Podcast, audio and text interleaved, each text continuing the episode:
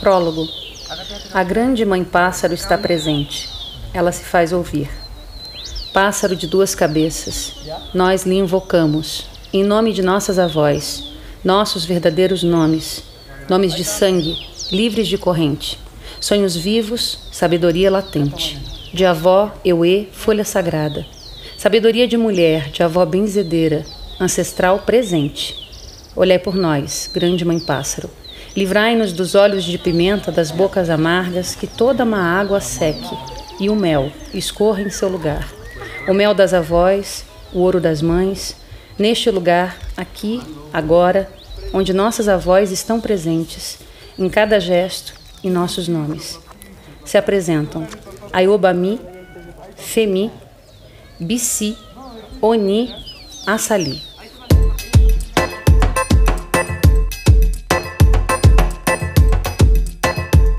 Sesc apresenta Dramaturgias um painel da dramaturgia brasileira contemporânea e suas inquietações. Eu tenho uma trajetória um pouco incomum.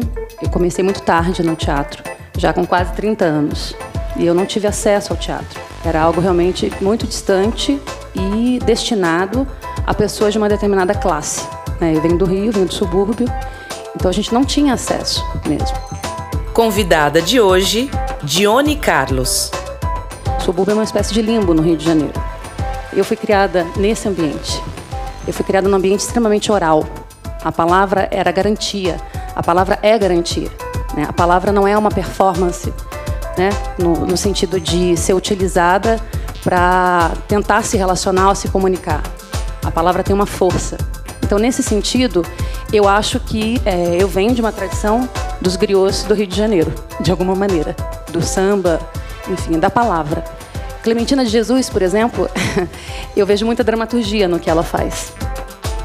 Dione Carlos é dramaturga e atriz. Radicada em São Paulo, desenvolve parcerias com companhias de teatro. Colabora com textos para sites e revistas. Entre suas peças estão Mamute, Bonita e Oriki. E eu sempre escrevi. Eu acho que eu já era uma dramaturga que uh, se colocava em cena, né? não era uma atriz. Era uma dramaturga atuando. E hoje eu acho que tem uma atriz que escreve junto com a dramaturga. E eu comecei a ficar muito curiosa uh, como a dramaturgia acontecia, não só na cena, mas antes. Quer dizer, o que leva alguém a criar dramaturgia? Né? Aqui essa pessoa está respondendo não somente aos estímulos de uma sala de ensaio, mas à vida. E isso me fez uh, começar a pensar que talvez eu também pudesse escrever dramaturgia. Eu demorei muito tempo, inclusive, já estudando dramaturgia para aceitar que eu poderia escrever dramaturgia. Dramaturgias.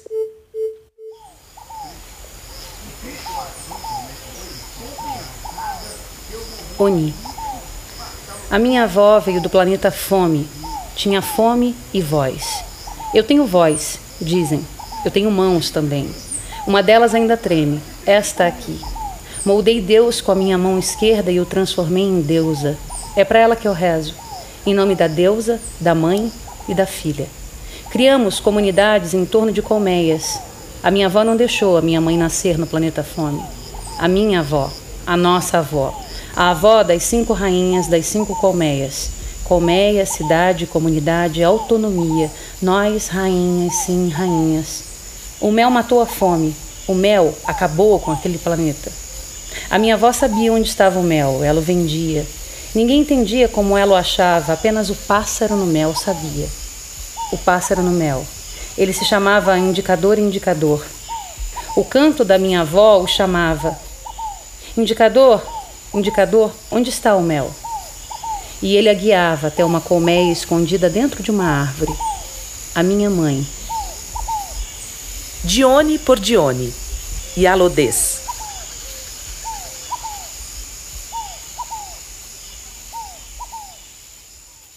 Acho que feminino é uma construção social, mas há diferença no olhar, nesse zoom que é colocado.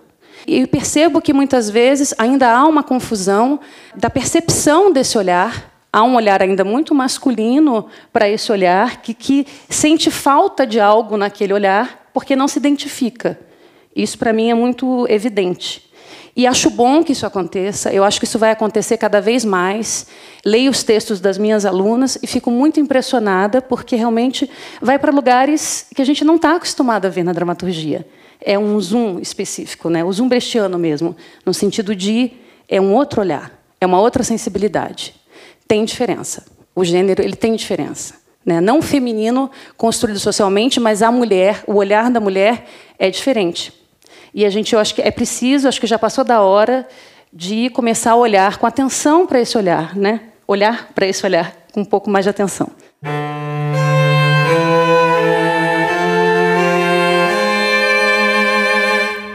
Do inconsciente ao grande encontro. Eu acho que tem uma questão de mexer sensorialmente com o público que a mim me interessa muito.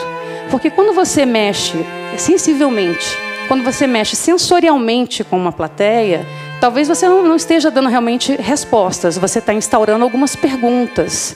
Mas você está mexendo num lugar muito perigoso que eu acho que é o inconsciente, que é justamente a possibilidade de imaginar. Porque você está fazendo um convite para que a pessoa imagine, para que a pessoa também preencha algumas lacunas que são colocadas propositalmente e que dá muito trabalho fazer.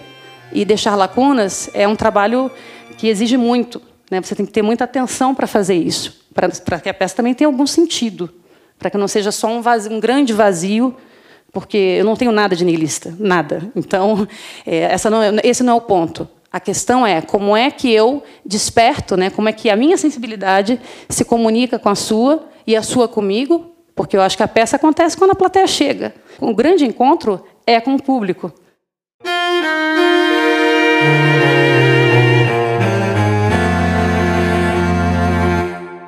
É, eu tenho alguns temas que, que a mim são muito caros. Né? A questão da condição humana, é, e principalmente de outros níveis de consciência, e estou falando aqui do que as pessoas chamam de patologia? Eu acho que o autismo, enfim, todas essas, essas, essa outra forma de estar no mundo, elas me, me convocam. Né? Eu acho também a questão dos marginalizados, né? dos ditos anti-heróis, dos silenciados, isso me convoca também. Eu quero escrever sobre isso. Eu gosto de pegar essas figuras é, icônicas, figuras que já foram julgadas, e oferecer um novo julgamento para elas. Não de modo a fazer com que ela seja aceita pela sociedade, mas apresentando um outro ponto de vista sobre ela. Eu gosto dos condenados, eu gosto dos marginais, dos anti-heróis, anti-heroínas. Essas figuras são as que me, me atraem assim.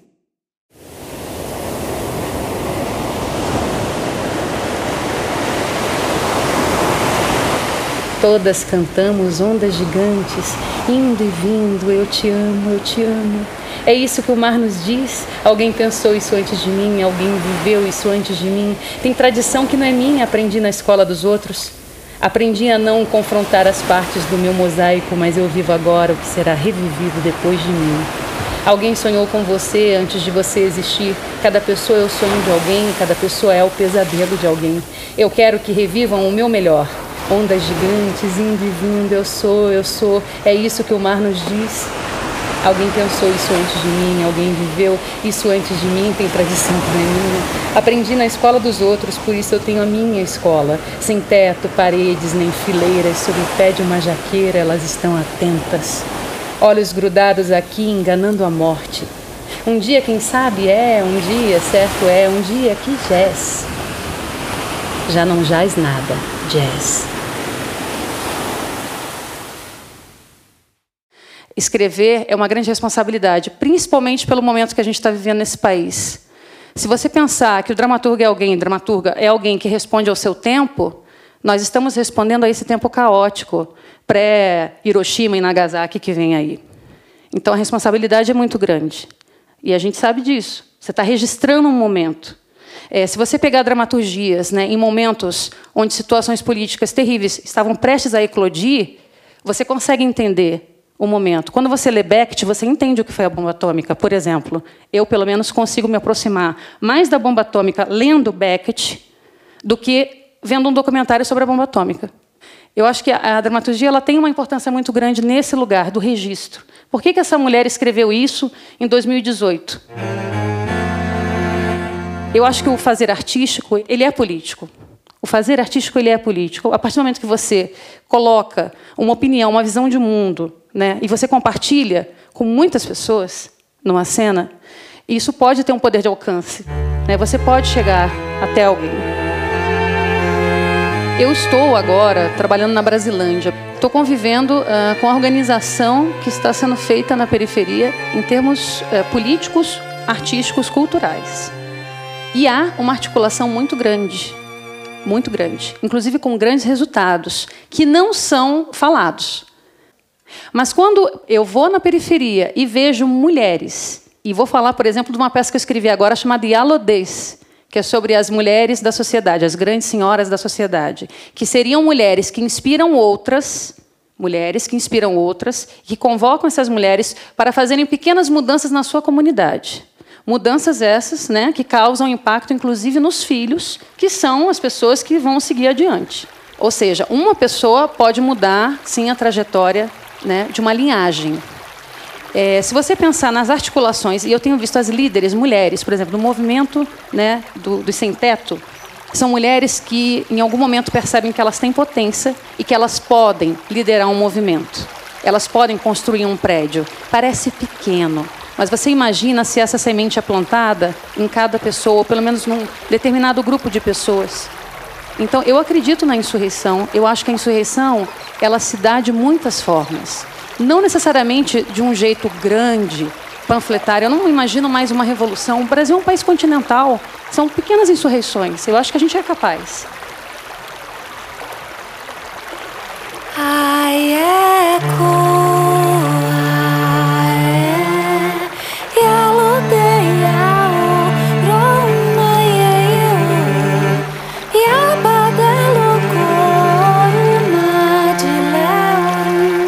Femi.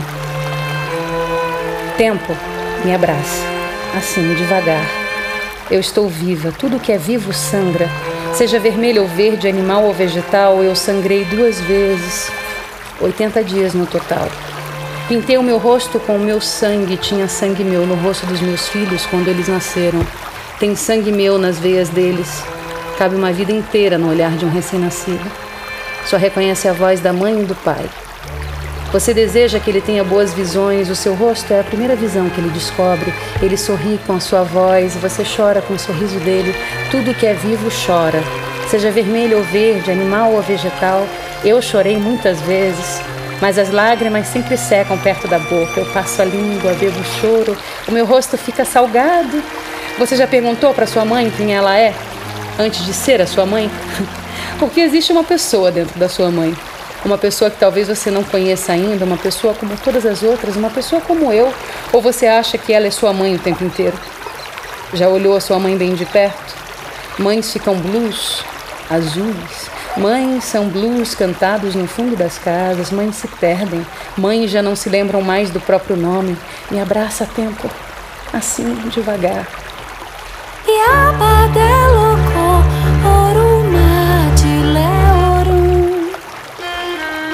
Dione Carlos e Alodês. Eu me vejo um pouco como alguém uh, estranha de dentro. É, é, solitário, mas é importante, porque é, eu acho que é assim que você consegue também olhar um pouco para si, olhar para o mundo e ter forças para responder. Porque a dramaturgia ela vai exigir tudo de você. Você precisa ter força para construir uma dramaturgia. É, eu estou fazendo o caminho que eu sonhei. Eu estou no comando desse caminho, porque eu soube dizer não para certas coisas e disse sim para outras. E acho que os nãos, eles realmente fizeram que os sims fizessem todo o sentido.